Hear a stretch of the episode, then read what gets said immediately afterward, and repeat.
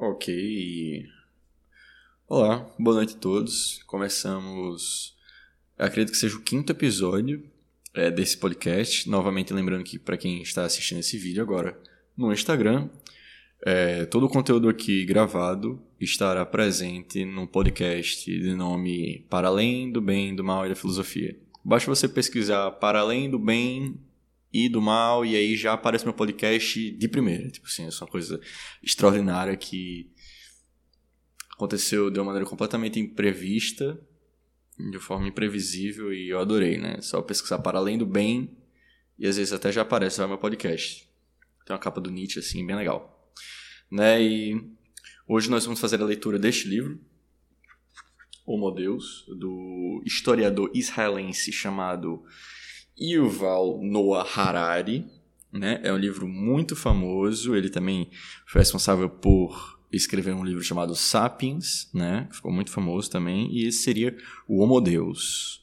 Um livro que vale a pena fazer essa referência, digamos assim, ao meu grande amigo Mateus, Mateus Ora, né, de Portugal, que foi ele que me emprestou esse livro, e eu trouxe ele aqui para o Brasil para lê-lo, né, e, e, isso não seria possível se ele não tivesse me emprestado esse livro aqui agora, que eu estou, que eu lerei para vocês nos próximos minutos.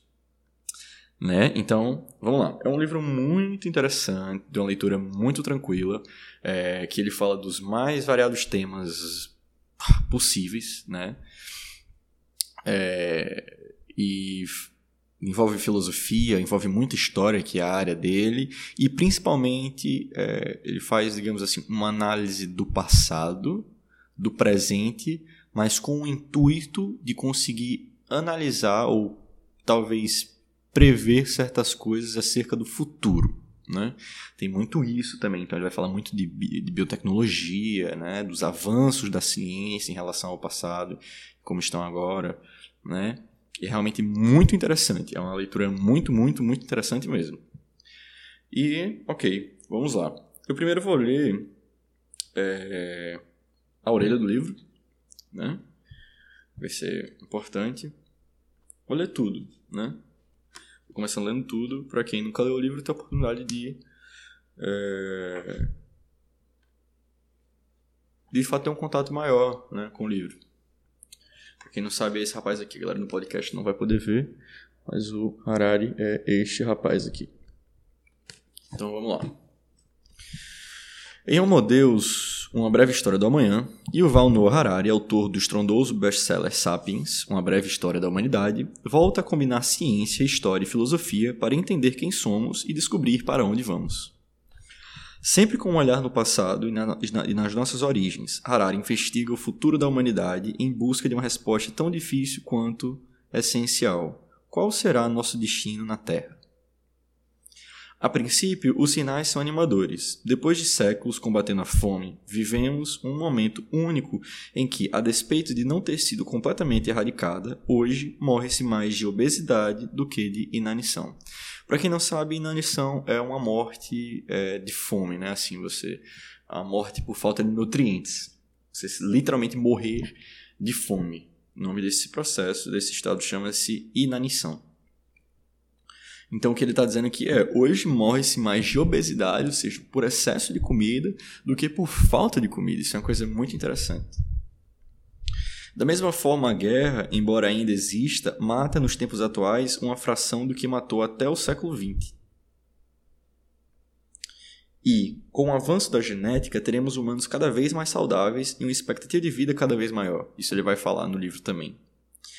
Nesses primeiros, nesses primeiros, nesses primeiros capítulos, inclusive. E eu esqueci meu copo d'água, que droga. É, segundo algumas previsões, a própria ideia de morte pode estar com os dias contados. Todavia, quais são as implicações éticas dessas mudanças? O que significa, por exemplo, o fim da fome, se considerarmos a brutalidade com que, com que tratamos milhões de animais para nos alimentar? As modificações genéticas estarão disponíveis para toda a população, ou contaremos com elite biológica capaz de, de feitos impossíveis aos demais? O que representará a existência de uma inteligência artificial que si aspectos cada vez mais relevantes da vida e da sociedade. No mundo dominado por algoritmos, até que ponto o livre-arbítrio será importante para as futuras gerações? A partir de uma visão absolutamente original de nossa história, Harari responde essas perguntas combinando pesquisas de ponta e os mais recentes avanços científicos à sua conhecida capacidade de observar o passado de uma maneira inteiramente nova.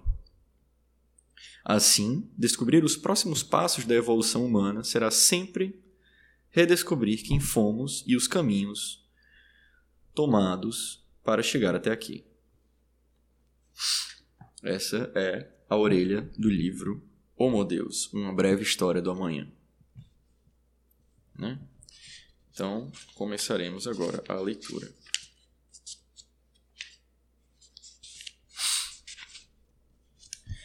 O livro começa no primeiro capítulo chamado A Nova Agenda Humana. Né? E ele fala da seguinte forma: no despertar do terceiro milênio, a humanidade acorda, distende os membros e esfrega os olhos. Restos de algum pesadelo horrível ainda atravessam sua mente. Havia algo como arame farpado e nuvens enormes em forma de cogumelo. Ah, bem, foi apenas um sonho ruim. A humanidade vai até o banheiro, lava o rosto, examina as rugas diante do espelho, prepara uma xícara de café e abre o jornal. O que será que nos espera hoje? Durante milhares de anos, a resposta a essa questão não se alterou. Os mesmos três problemas preocupavam as pessoas da China no século XX, da Índia medieval e do Antigo Egito. Fome, pestes e guerra sempre estiveram entre as principais dificuldades enfrentadas. Geração após geração, os humanos rezaram para todos os anjos, deuses e santos e inventaram um sem número de ferramentas, instituições e sistemas sociais. Mas seguem morrendo aos milhões de inanição, epidemias e violência. Muitos pensadores e profetas concluíram que a fome, a peste e a guerra deviam fazer parte do plano cósmico de Deus ou de nossa natureza imperfeita, e nada a não ser o fim dos tempos nos livraria dela. Mas no alvorecer do terceiro milênio, a humanidade chegou a uma incrível constatação.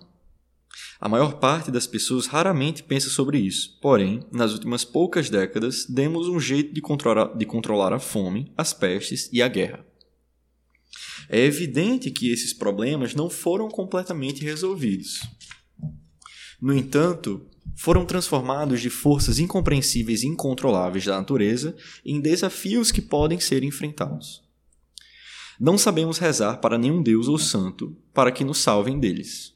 Sabemos bem o que precisa ser feito para evitar a fome, as pestes e a guerra, e geralmente somos bem-sucedidos ao fazê-lo. É verdade que ainda se verificam fracassos dignos de nota, mas quando nos deparamos com eles, não mais damos de ombros e dizemos: bem, é assim que as coisas funcionam em nosso mundo imperfeito, ou que seja feita a vontade de Deus. Sim, quando a fome, as pestes ou a guerra saem do nosso controle, costumamos achar que alguém deve ter se equivocado. Estabelecemos um, uma comissão de inquérito e prometemos que na próxima vez faremos melhor. E isso efetivamente funciona. Essas calamidades de fato acontecem cada vez com menos frequência. Pela primeira vez na história, hoje morrem mais pessoas que comeram demais do que de menos. Mais pessoas morrem de velhice do que de doenças infecciosas, e mais pessoas cometem suicídio do que todas as que somadas são mortas por soldados, terroristas e criminosos. Olha só. É interessante, apenas um breve comentário, que durante a leitura desse livro ele dá vários dados completamente diferentes. Você fica sabendo de coisas que você nem imaginava que de fato existia. Né? Então, por exemplo, né, hoje se morre mais de obesidade do que por inanição. Se morre mais porque as pessoas comem muito, comem excessivamente, do que por falta de comida. Se morre mais de velhice do que por doenças infecciosas. Se morre mais, pessoas cometem mais suicídios do que morrem pessoas na guerra por atentados terroristas e criminosos hum, somados, né? Então ele dá esses dados que muitas vezes as pessoas não sabem. Isso é muito interessante. No início do século XXI, o ser humano médio tem muito mais probabilidade de morrer empanturrado no McDonald's do que de seca, de ebola ou de um ataque da Al-Qaeda. Por isso, apesar de presidentes, executivos e generais ainda terem suas agendas preenchidas por crises econômicas e conflitos militares, na escala cósmica da história, o gênero humano pode erguer os olhos e começar a, a perscrutar novos horizontes. Se realmente a fome, a peste e a guerra estão sob controle, o que irá substituí-las como prioridade na agenda humana? Como bombeiros em um mundo sem incêndios, olha que interessante, né? Como bombeiros em um mundo sem incêndios, o gênero humano no início do século XXI deve fazer a si mesmo uma pergunta sem precedente: O que vamos fazer conosco? No mundo saudável, próspero e harmonioso, o que vai exigir nossa atenção e nossa engenhosidade? Essa pergunta torna-se duplamente urgente em razão dos novos e imensos poderes que a biotecnologia e a tecnologia da informação estão nos fornecendo. O que vamos fazer com todo esse poder? Antes de responder essa pergunta, precisamos nos entender, nos estender um pouco mais sobre a fome, a peste e a guerra. A informação de que as, a informação de que as controlamos pode chocar muitas pessoas, para quem essa alegação pode soar ultrajante, extremamente ingênua ou, ou talvez insensível. E quanto aos bilhões de pessoas que sucateiam suas vidas sobrevivendo com menos de 2 dólares por dia? É a pergunta que ele se faz. E quanto à crise da AIDS na África ou às guerras que estão sendo travadas na Síria e no Iraque? Para abordar esses temas preocupantes, examinaremos de perto o mundo no início do século XXI, antes de explorar a agenda humana para as próximas décadas a linha de pobreza biológica. Comecemos com a fome, que há milhares de anos é o pior inimigo da humanidade. Até recentemente, a maioria dos seres humanos vivia no limite mesmo da linha da pobreza biológica, abaixo da qual as pessoas sucumbem à desnutrição e à fome. Um pequeno erro ou um pouco de azar poderiam facilmente constituir-se em sentença de morte para uma família ou uma aldeia toda, ou uma aldeia toda.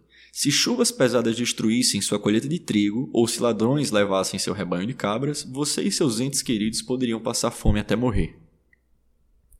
Infortúnio ou estupidez em nível coletivos resultavam em fome massiva.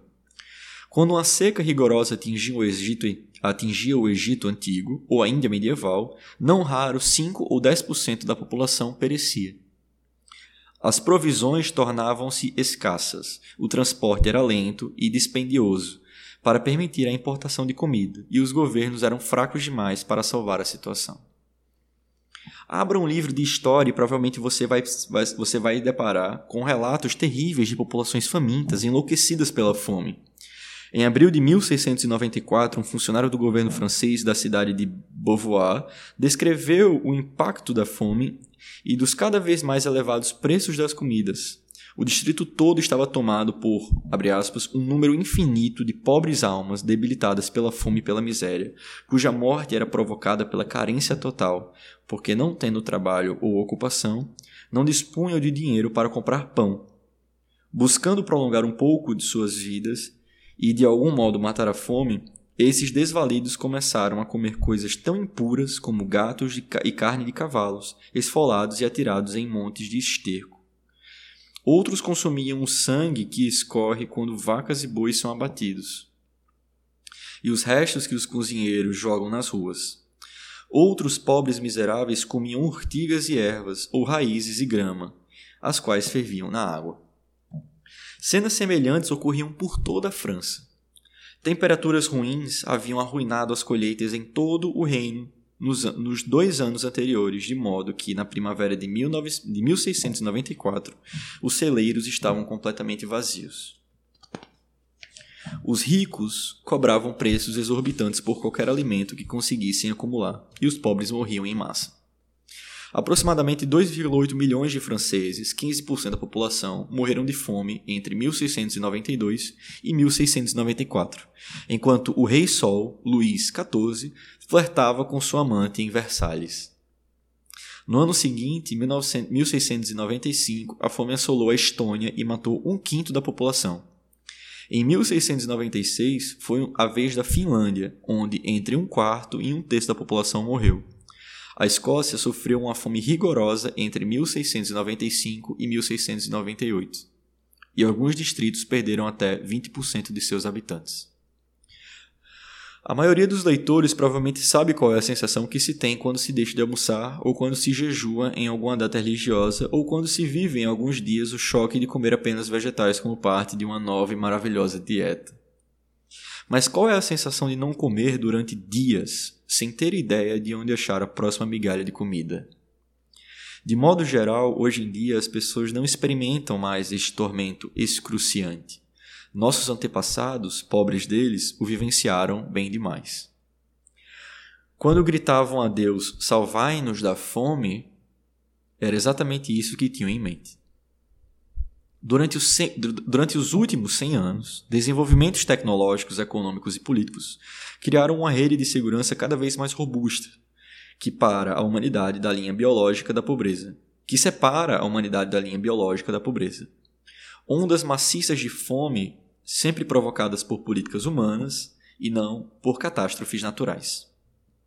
Desculpa, ondas maciças de fome ainda atingem algumas regiões de tempos em tempos, mas são exceções, quase sempre provocadas por políticas humanas e não por catástrofes naturais. Não ocorrem mais surtos de fome por causas naturais, há apenas fomes políticas. Se pessoas na Síria, no Sudão ou na Somália morrem de fome, é porque alguns políticos querem que elas morram. Na maioria das regiões do planeta, é improvável que uma pessoa que perdeu seu emprego e todas as suas posses morra de fome. Sistemas de seguro privados, agências governamentais e ONGs internacionais podem não resgatá-la da pobreza, mas a proverão de um número de calorias diárias suficientes para que sobreviva.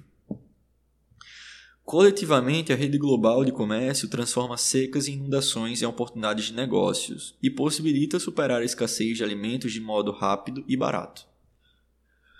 Mesmo quando guerras, terremotos ou tsunamis devastam países inteiros, esforços internacionais para evitar a fome são geralmente bem-sucedidos.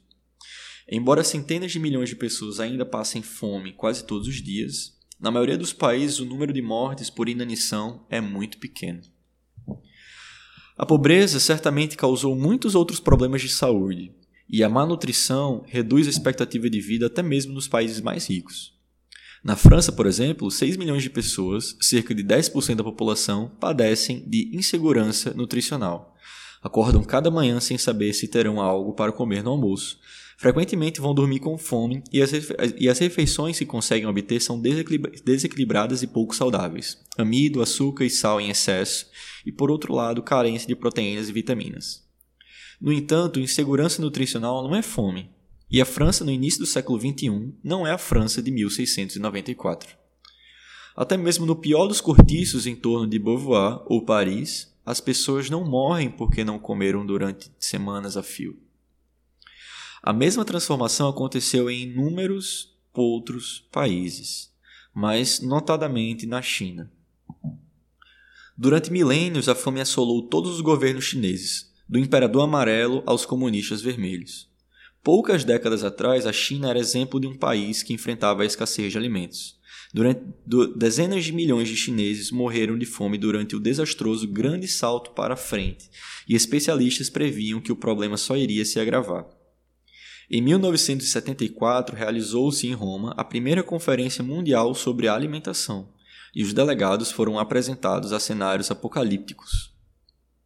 A informação era de que não havia como a China alimentar sua população de um bilhão de pessoas e de que os países mais populosos do mundo estavam caminhando para a catástrofe.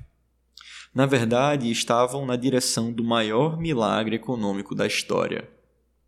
Desde 1974, centenas de milhões de chineses foram resgatados da pobreza e, ainda que centenas de milhões mais sofram de privações de subnutrição, pela primeira vez em seus registros históricos, a China está livre da fome. Na verdade, na maioria dos países, o hábito de comer demais tornou-se um problema muito pior do que a fome. Conta-se que no século XVIII, Maria Antonieta aconselhou as massas famintas a que, se ficassem sem pão, comessem brioches. Os pobres hoje estão seguindo literalmente esse conselho. Enquanto os moradores ricos de Beverly Hills, nos Estados Unidos, comem saladas de alface e tofu no vapor com quinoa. É engraçado, ele fala, ele tem um. Muito engraçado, ele tem um, um senso de humor muito bom. Nos cortiços e guetos, os pobres se empanturram com bolinhos recheados, salgadinhos artificiais, hambúrgueres e pizzas. Em 2014, mais de 2,1 bilhões de pessoas apresentavam excesso de peso em comparação com 850 milhões que sofriam de subnutrição. Prevê-se que metade da humanidade estará com excesso de peso em 2030. Olha que coisa. Em 2010, fome e subnutrição combinadas mataram cerca de um milhão de pessoas, enquanto a obesidade matou 3 milhões. Literalmente o triplo. Né? Armadas invisíveis. Depois da fome, o segundo maior inimigo da humanidade era representado pela peste e pelas doenças infecciosas. Cidades fervilhando de gente, conectadas por um fluxo incessante de comerciantes, funcionários e peregrinos, eram ao mesmo tempo o fundamento da civilização humana e o terreno ideal para a proliferação de agentes patogênicos. Em consequência, as pessoas na antiga Atenas ou na Florença medieval viviam suas vidas conscientes de que poderiam adoecer e morrer em dias, ou que subitamente poderiam irromper uma epidemia e destruir toda a sua família numa única investida. E aí ele coloca a imagem aqui dizendo: povos medievais personificavam a peste negra como uma horrível força demoníaca que estava além do controle e da compreensão humana. E ele coloca essa imagem aqui.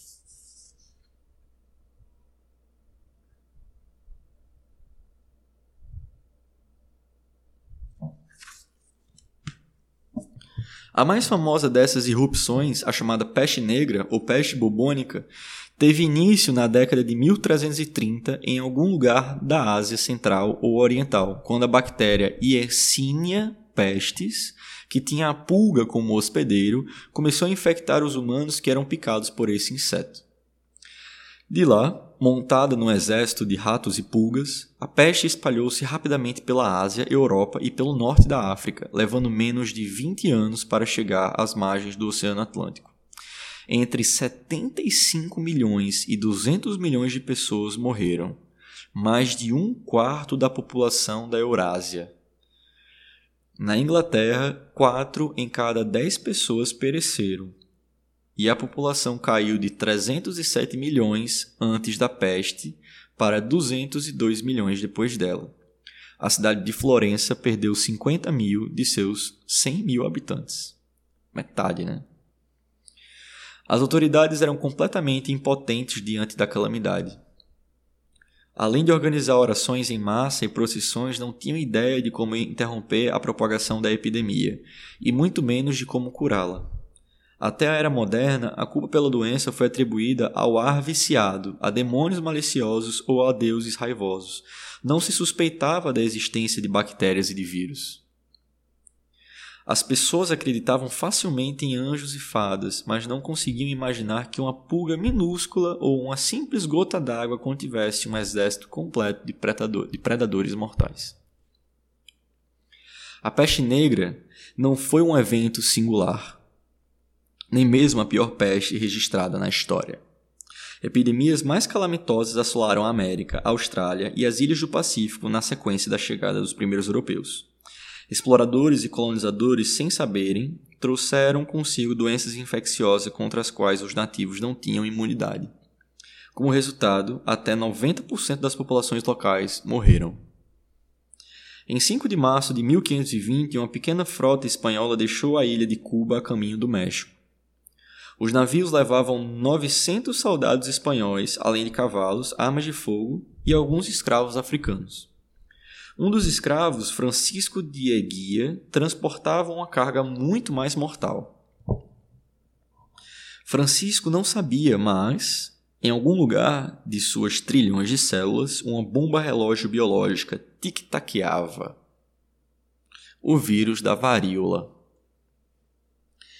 Depois que ele desembarcou no México, o vírus começou a se multiplicar exponencialmente em seu corpo e mais tarde irrompeu por toda a sua pele em erupções terríveis. O febril Francisco foi acomodado na casa de uma família nativa na cidade de Sempoalã.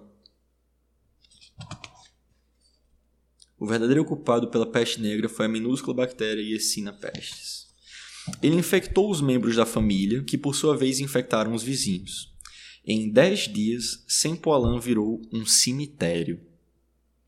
Refugiados espalharam a doença de Sepolian para cidades vizinhas e à medida que, uma após a outra, elas sucumbiam à peste, novas ondas de refugiados aterrorizados a carregavam a doença para todo o México e além dele. Na península de Yucatán, os maias acreditavam que três deuses do mal, Ekepsis, Uzancac e Sojacac, voavam à noite de aldeia em aldeia infectando pessoas com a doença. Os astecas puseram a culpa dos deuses Tezcatlipoca e Xiptotec, ou talvez da magia negra do povo branco.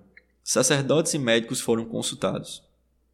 Eles aconselharam as pessoas a orar e tomar banhos frios, além de esfregar o corpo com betume e lambuzar as feridas com besouros negros esmigalhados. Nada disso ajudou. Dezenas de milhares de pessoas, dezenas de milhares de cadáveres jaziam nas ruas apodrecendo, sem que ninguém ousasse se aproximar e queimá-los. Famílias inteiras pereceram em poucos dias, e as autoridades ordenaram que casas fossem demolidas, soterrando os corpos. Em algumas povoações, metade da população morreu.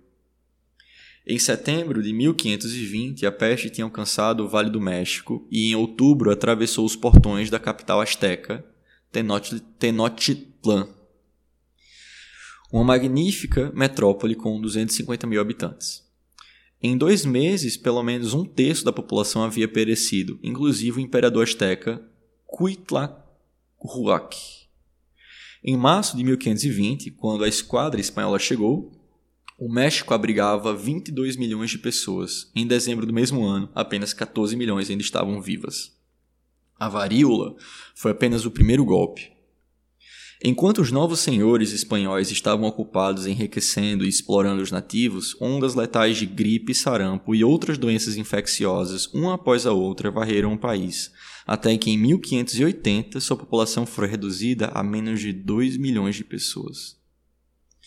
Dois séculos mais tarde, em 18 de janeiro de 1778, o capitão James Cook um explorador britânico chegou ao Havaí. Essas ilhas eram densamente povoadas por cerca de meio milhão de pessoas que viviam em total isolamento tanto da Europa como da América. Portanto, nunca tinham sido expostas a doenças europeias e americanas. O capitão Cook e seus homens introduziram os primeiros patógenos de gripe, tuberculose e sífilis no Havaí. Visitantes europeus subsequentes acreditaram o tifo acrescentaram o tifo e a varíola. Em 1853 só estavam ali 70 mil sobreviventes.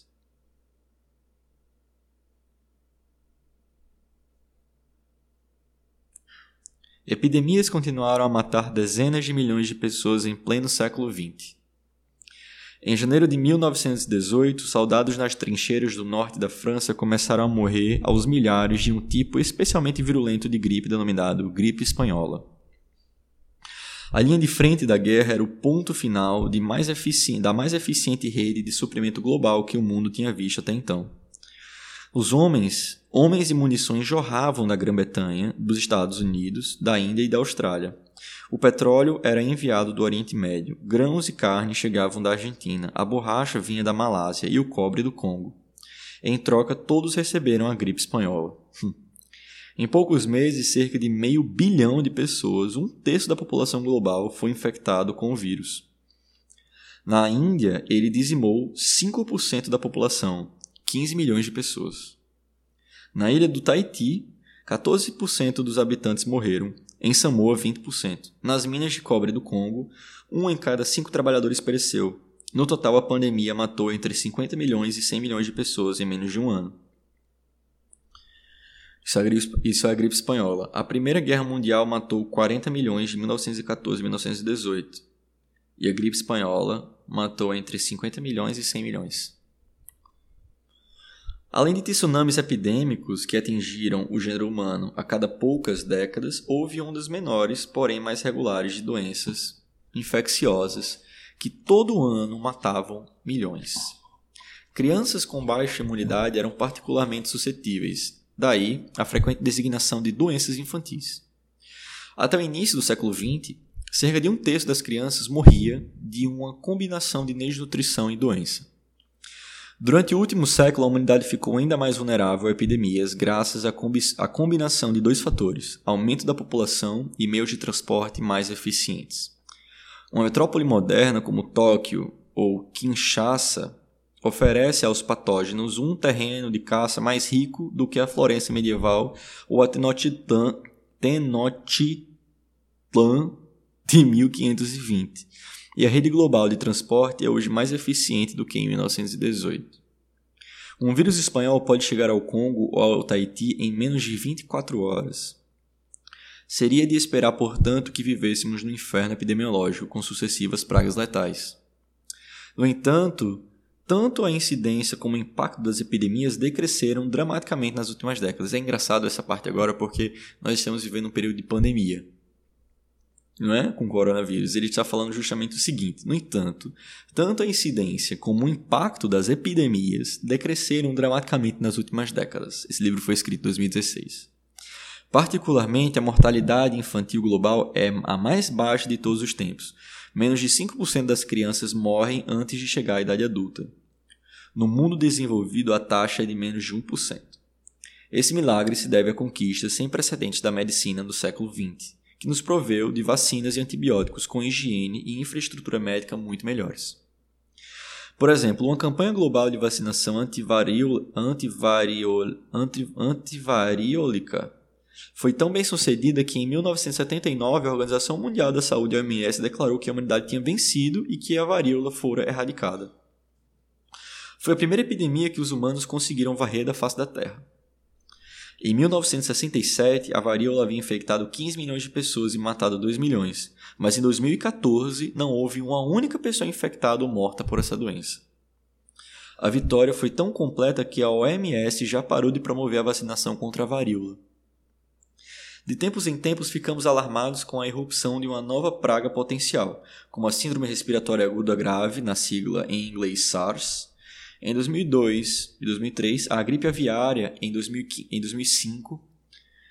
Desculpa, é... vou ler de novo.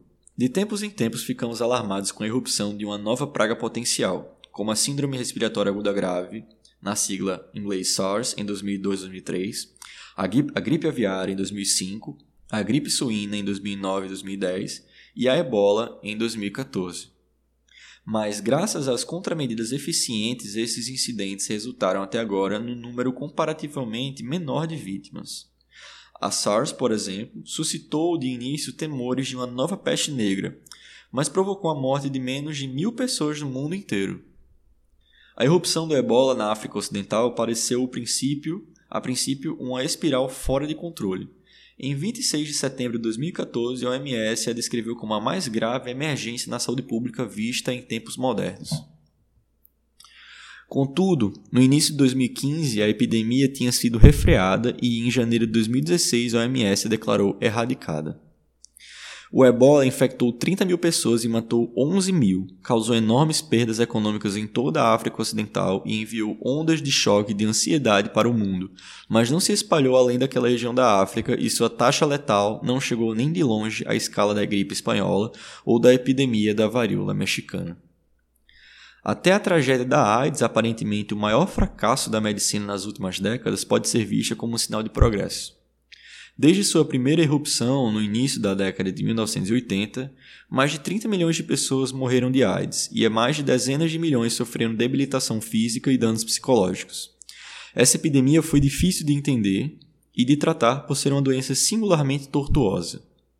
Enquanto uma pessoa infectada com o vírus da varíola morre em alguns dias, um paciente HIV positivo pode parecer perfeitamente saudável durante semanas e meses e continuar infectando outros sem saber.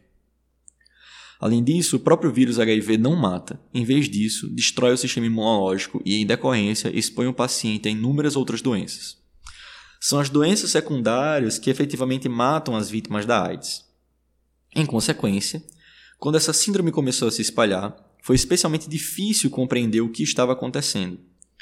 Em 1981, quando dois pacientes foram admitidos no hospital em Nova York, um ostensivamente morrendo de pneumonia e o outro de câncer, nada evidenciava que ambos eram vítimas do vírus HIV, que pode ter os infectado com meses, até mesmo anos de antecedência. No entanto, apesar dessas dificuldades, depois que a comunidade médica tomou ciência do novo e misterioso mal, só levou dois anos para que os cientistas o identificassem, compreendessem como o vírus se disseminava e surgissem meios efetivos de desacelerar a epidemia. Mais 10 anos e novos medicamentos fizeram com que a AIDS se transformasse, passando de uma sentença de morte para uma condição crônica, ao menos para aqueles saudáveis o bastante para serem tratados. O que teria acontecido se a AIDS tivesse eclodido em 1581 e não em 1981? Muito provavelmente ninguém naquela época teria imaginado o que causava a epidemia, como se transmitia de uma pessoa a outra ou como poderia ser detida, muito menos como curá-la. Em tais condições, essa síndrome poderia ter matado proporções muito maiores da raça humana, igualando e talvez até superando a peste negra. Ele escreve bem, né? Escreve muito bem. Apesar do horrendo dano causado pela AIDS e a despeito dos milhões que, morre, que morrem a cada ano de doenças infecciosas há muito estabelecidas, como a malária, as epidemias representam uma ameaça muito menor à saúde do homem do que representaram no milênio anterior. A imensa maioria das pessoas morre de enfermidades não infecciosas como o câncer e doenças cardiovasculares ou simplesmente de velhice. A propósito, o câncer e as doenças cardiovasculares não são, é claro, doenças novas, elas remontam à antiguidade. No passado, contudo, era relativamente Desculpa, no passado, contudo, era relativamente reduzido o número de pessoas que viviam tempo bastante para morrer por causa delas. Muitos temem que essa vitória seja apenas temporária e que algum primo desconhecido da peste negra esteja nos aguardando na próxima esquina. Ninguém pode assegurar que pragas não tornarão a acontecer, mas há boas razões para acreditar que na corrida armamentista entre médicos e germes, os médicos estão na frente. Novas doenças infecciosas estão aparecendo principalmente como resultado de mutações eventuais nos genomas dos patógenos. Essas permutações, desculpas, essas mutações permitem que os patógenos pulem dos animais para os humanos, superem o sistema imunológico humano ou resistam a medicamentos como os antibióticos. É provável que no presente as mutações ocorram e se propaguem mais rapidamente do que no passado em face do impacto do homem sobre o meio ambiente. Mas na corrida contra a medicina, os patógenos, em última análise, dependem da mão cega da sorte. Do outro lado, os médicos contam mais do que meramente com a sorte. Ainda que a ciência tenha uma dívida enorme com acasos felizes, não se trata simplesmente de jogar diferentes substâncias químicas num tubo de ensaio na esperança de que daí saia um novo medicamento.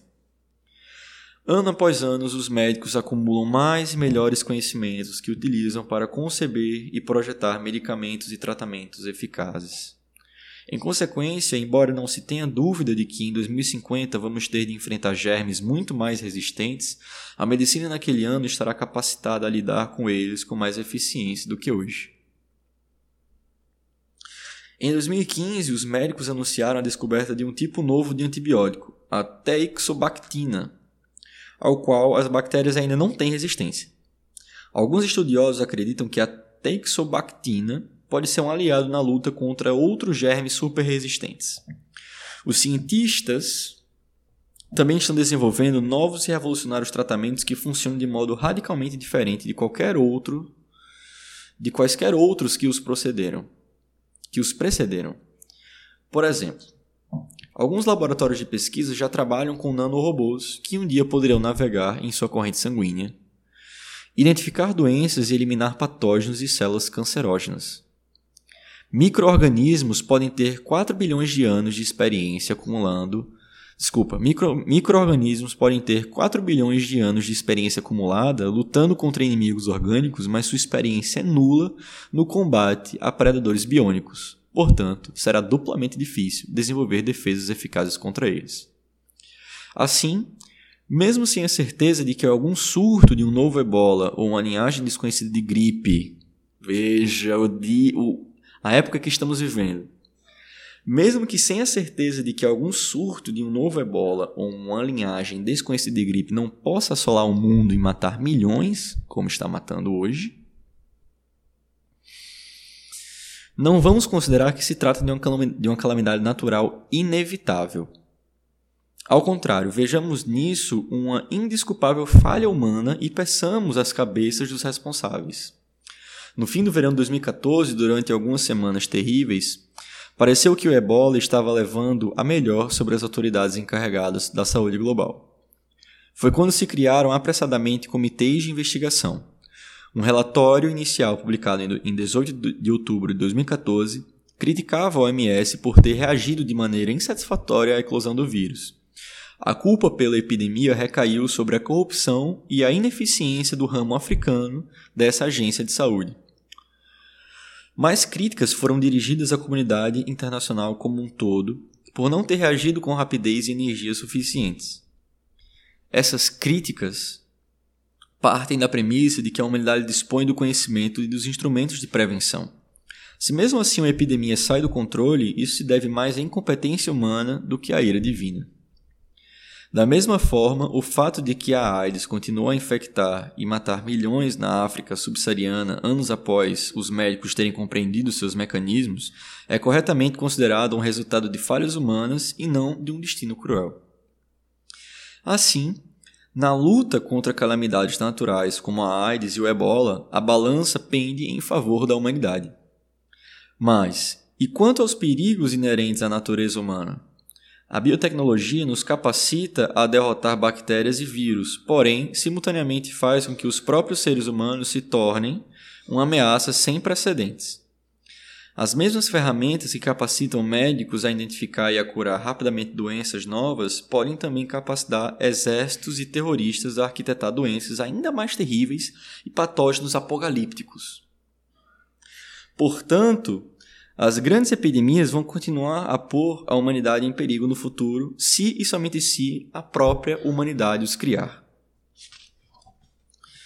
A serviço de alguma ideologia brutal.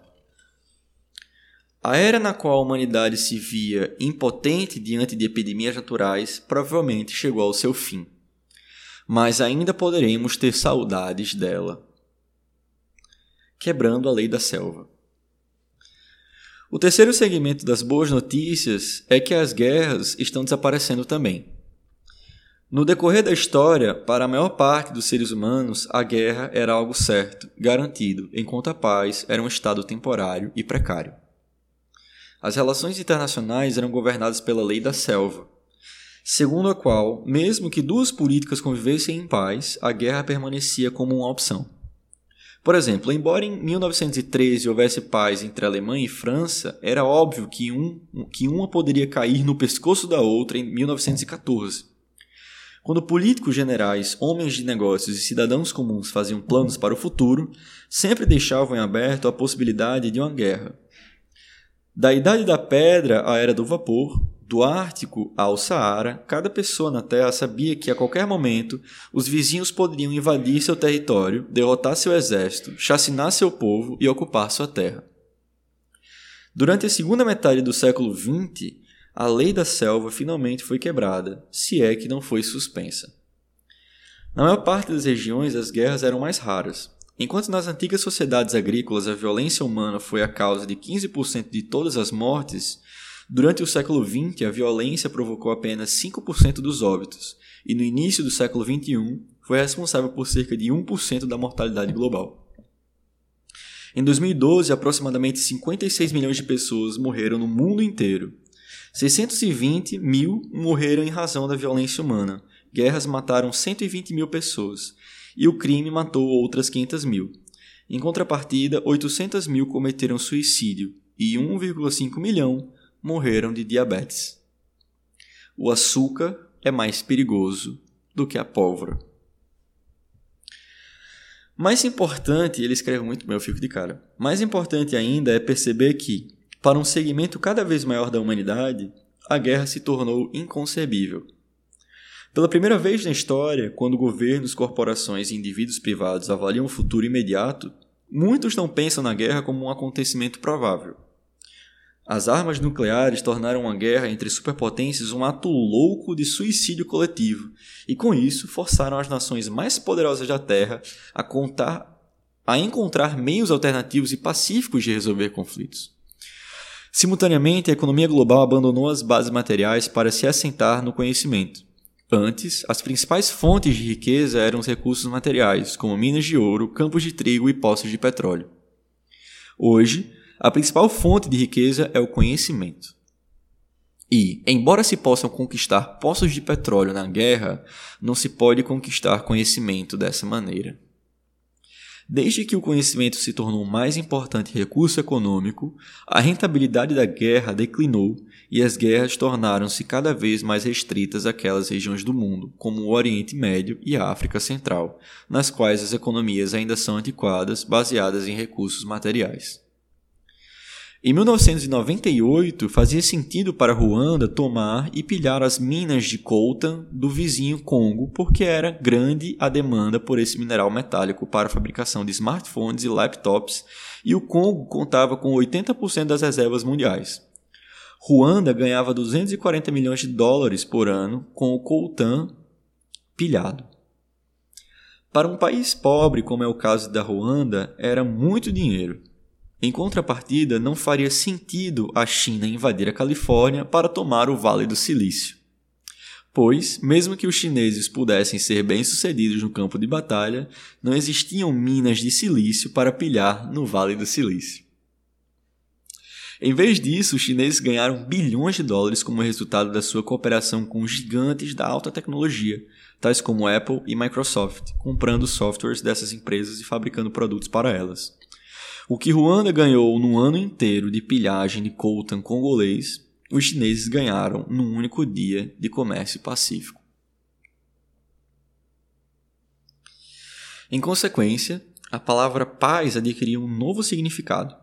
As gerações anteriores pensavam na paz como ausência temporária de guerra. Hoje, as vislumbramos como a implausibilidade da guerra. Em 1913, quando se falava que havia paz entre França e Alemanha, o que se queria dizer era que, no presente, não há uma guerra entre esses países, mas ninguém sabe o que nos aguarda no próximo ano. Quando hoje se afirma que há paz entre França e Alemanha, sabe-se que é inconcebível que qualquer que quaisquer circunstâncias previsíveis Desculpa, quando, quando hoje se afirma que há paz entre França e Alemanha, sabe-se que é inconcebível, em qualquer circunstância previsível, eclodir uma guerra entre essas duas nações. Uma paz assim prevalece não apenas entre a França e a Alemanha, mas entre a maioria, conquanto não todos, os países. Não existe um cenário para que uma guerra séria ecloda no ano que vem entre a Alemanha e a Polônia, entre a Indonésia e as Filipinas ou entre o Brasil e o Uruguai. Não existe um cenário para que essa guerra ocorra. Essa nova paz não é apenas uma fantasia hippie. Governos sedentos de poder e corporações gananciosas também contam com ela. Quando a Mercedes-Benz planeja suas estratégias de vendas na Europa Oriental, descarta a possibilidade de que a Alemanha conquiste a Polônia. Uma corporação que importa mão de obra barata das Filipinas não está preocupada com a possibilidade de que a Indonésia invada as Filipinas no ano que vem. Quando o governo brasileiro se reúne para discutir o orçamento do próximo ano, é inimaginável que o ministro da Defesa do país se levante de sua cadeira, dê um soco na mesa e grite: Esperem um momento. No caso, no governo atual, isso poderia até ser bem possível. E se quisermos invadir e conquistar o Uruguai? Vocês não levaram isso em consideração. Temos de reservar 5 bilhões de dólares para financiar essa conquista. Claro que é um que há uns poucos lugares no, nos quais o ministro da Defesa ainda fala coisas do tipo, assim como há regiões em que a nova paz não conseguiu assentar raízes. Falo disso com propriedade, pois vivo em uma dessas regiões. Mas estas são exceções, lembrando que ele é israelense, o autor desse livro.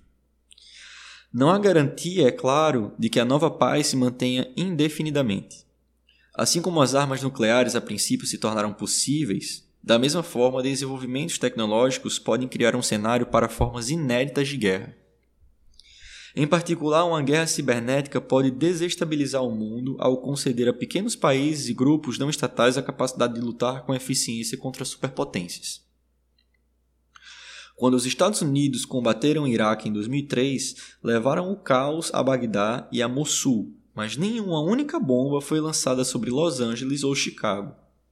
No futuro, no entanto, um país como a Coreia do Norte ou o Irã poderia utilizar bombas lógicas para interromper a transmissão de energia na, na Califórnia, explodir refinarias no Texas e fazer trens colidirem em Michigan, Bombas lógicas são códigos de software maliciosos plantados em tempos de paz e operados à distância.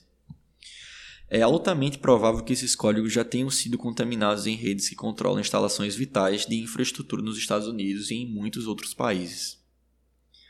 Contudo, não se deve confundir capacidade com motivação. Embora introduza novos meios de destruição, a guerra cibernética não cria necessariamente incentivos para que sejam usados.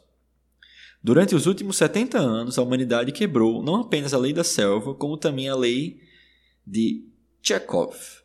É famosa a declaração de Anton Chekhov de que, se uma arma aparece no primeiro ato de uma peça, é inevitável que seja disparada no terceiro. Olha que interessante. Né?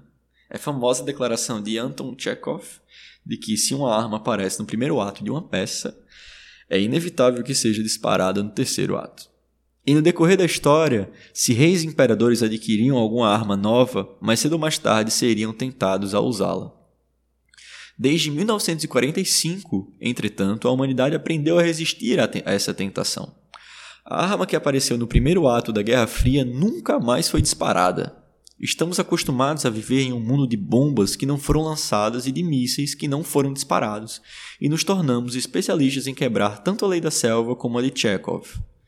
Se essas leis alguma vez funcionarem conosco, a culpa terá sido toda nossa e não de nosso inexorável destino.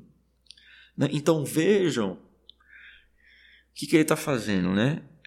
A cada vez mais que o livro se desenvolve, ele deixa claro o controle que nós seres humanos temos em relação a esses três problemas que ele fala que sempre assolaram a humanidade: fome, guerra e pestes com a, o avanço da tecnologia, nós seres humanos conseguimos controlar esses problemas. E caso esses problemas eles venham a acontecer nos dias atuais, eles serão unicamente porque nós seres humanos quiser, quisemos que isso acontecesse. O que dizer então do terrorismo? Ele se pergunta. Mesmo que governos centrais e estados poderosos tenham aprendido o que é contenção, os terroristas podem não ter escrúpulos quanto a usar armas novas destruidoras. Essa é uma possibilidade certamente preocupante. No entanto, o terrorismo é uma tragédia de fraqueza adotada por aqueles que carecem de acesso ao poder de fato. Ao menos no passado, seu funcionamento era resultado mais da disseminação do medo do que de danos materiais significativos. Terroristas normalmente não têm o poder de derrotar qualquer exército, de ocupar um país ou de destruir cidades inteiras. Em 2010, enquanto a obesidade e doenças relacionadas a esse mal mataram cerca de 3 milhões de pessoas, terroristas mataram 7.697 indivíduos. Vou repetir: em 2010, enquanto a obesidade e doenças relacionadas a esse mal mataram cerca de 3 milhões de pessoas, terroristas mataram 7.697 indivíduos. Em todo o mundo. e a maioria deles em países em desenvolvimento. Para um estadunidense ou um europeu mediano, essa frase é engraçada. Ó. Para um estadunidense ou um europeu mediano, a Coca-Cola representa um perigo muito mais letal do que a Al-Qaeda. muito bom, eu adoro o senso de humor dele. A Coca-Cola representa um perigo muito mais letal do que a Al-Qaeda. Como então terroristas conseguem dominar as manchetes e mudar a situação política de todo o mundo? provocando nos inimigos uma reação desmedida. Na essência, o terrorismo é um show. Os terroristas ensinam um tenebroso espetáculo de violência que captura nossa imaginação e, no, e nos transmite a sensação de estar escorregando de volta ao caos medieval. Em consequência, os estados frequentemente se sentem obrigados a reagir ao teatro do terrorismo com um show de segurança, orquestrando imensas exibições de força, como a perseguição a populações inteiras ou a invasão de países estrangeiros. Na maioria dos casos, essa reação exacerbada representa um perigo muito maior à nossa segurança do que aquele decorrente de atentados terroristas. Terroristas são como uma mosca tentando destruir uma loja de porcelana.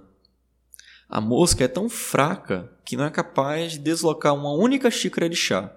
Então, ela encontra um touro, entre, entra em sua orelha e começa a zunir. O touro fica louco de medo e de raiva e destrói a loja de porcelanas. Foi isso que aconteceu no Oriente Médio na última década. Os fundamentalistas islâmicos jamais conseguiriam sozinhos derrubar Saddam Hussein. Em vez disso, enfureceram os Estados Unidos com o, com o ataque de 11 de setembro e os Estados Unidos destruíram a loja de porcelanas Médio Oriental para eles. Agora, os fundamentalistas florescem nas ruínas. Sozinhos, os terroristas são fracos demais para nos arrastar de volta à Idade Média e restabelecer a lei da selva. Podem nos provocar, mas, no fim, tudo depende das reações que apresentamos. Se a lei da selva entrar em vigor novamente, não será por culpa de terroristas.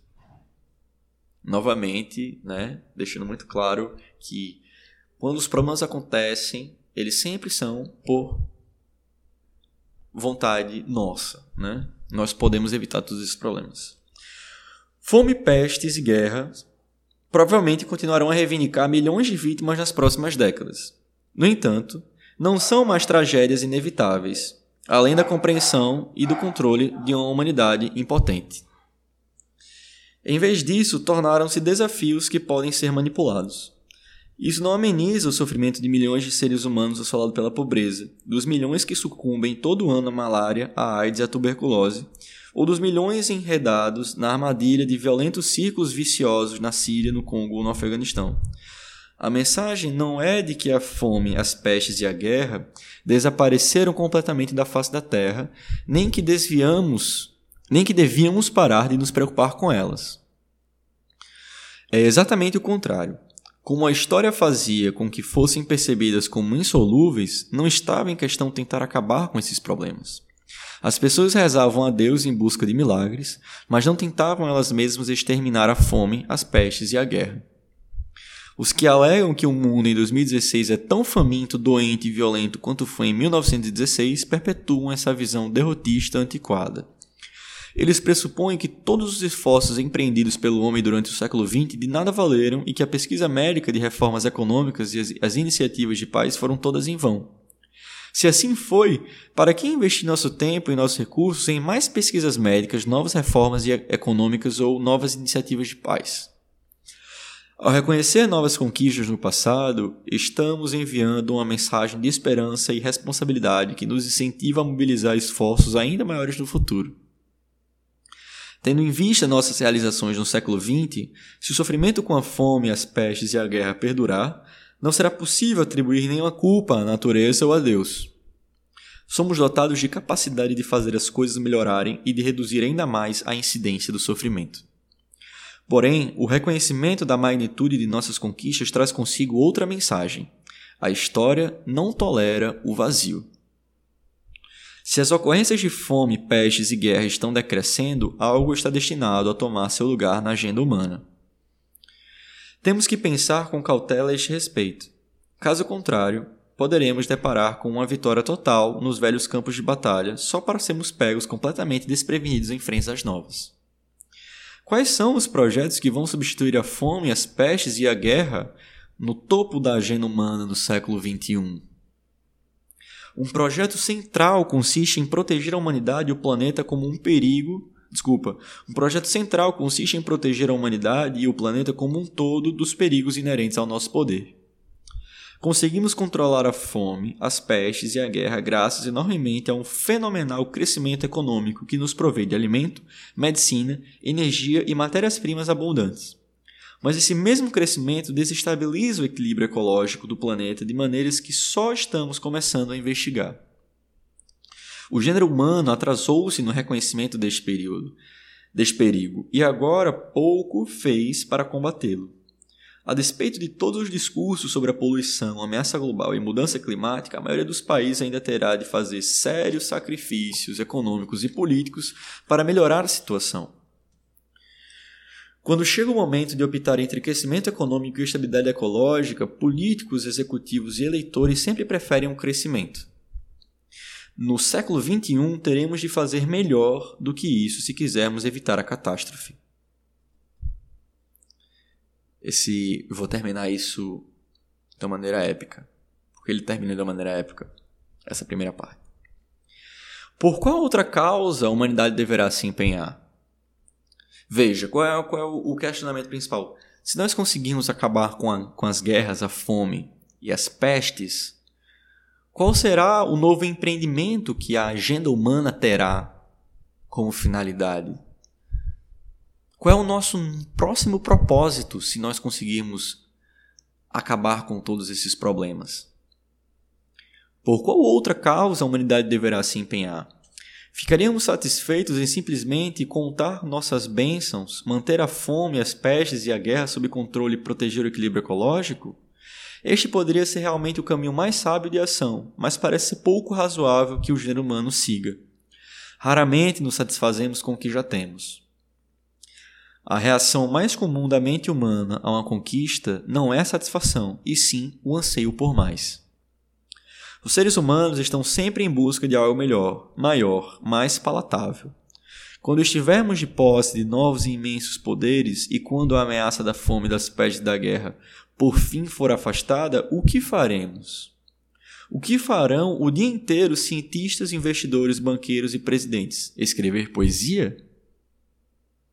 O sucesso alimenta a ambição e nossas conquistas recentes estão impelindo o gênero humano a estabelecer objetivos ainda mais ousados. Depois de assegurar níveis sem precedentes de prosperidade, saúde e harmonia, e considerando tanto nossa história pregressa como nossos valores atuais, as próximas metas da humanidade serão provavelmente a imortalidade, a felicidade e a divindade. Reduzimos a mortalidade por inanição, a doença e a violência, Objetivaremos agora superar a velhice e mesmo a morte. Salvamos pessoas da miséria abjeta. Temos agora de fazê-las positivamente felizes. Tendo elevado a humanidade acima do nível bestial da luta pela sobrevivência, nosso propósito será fazer dos seres humanos deuses e transformar o Homo sapiens em Homo Deus. Poderoso. E assim eu termino com hora e dois de duração. Essa é a primeira parte do livro Homo Deus, uma breve história do amanhã, do historiador israelense Noah Yuval Noah Harari. É uma excelente leitura, é um livro super interessante que traz dados e, enfim, informações que a maior parte das pessoas nunca se deu conta que de fato existiam. E parece muito lúcido tudo aquilo que ele fala, mesmo às vezes parecendo, de certa forma, romântico. É uma leitura muito boa e pretendo continuá-la amanhã pela manhã. É um livro muito grande, nós lemos até agora apenas 30 páginas do livro. É... Eu até continuaria, mas aqui está ficando tarde. Acredito que é em Portugal também, deixa eu ver algumas mensagens aqui. Deixa eu pausar aqui ó, o podcast. Para quem assistiu até agora, muito obrigado e até a próxima. Valeu, boa noite.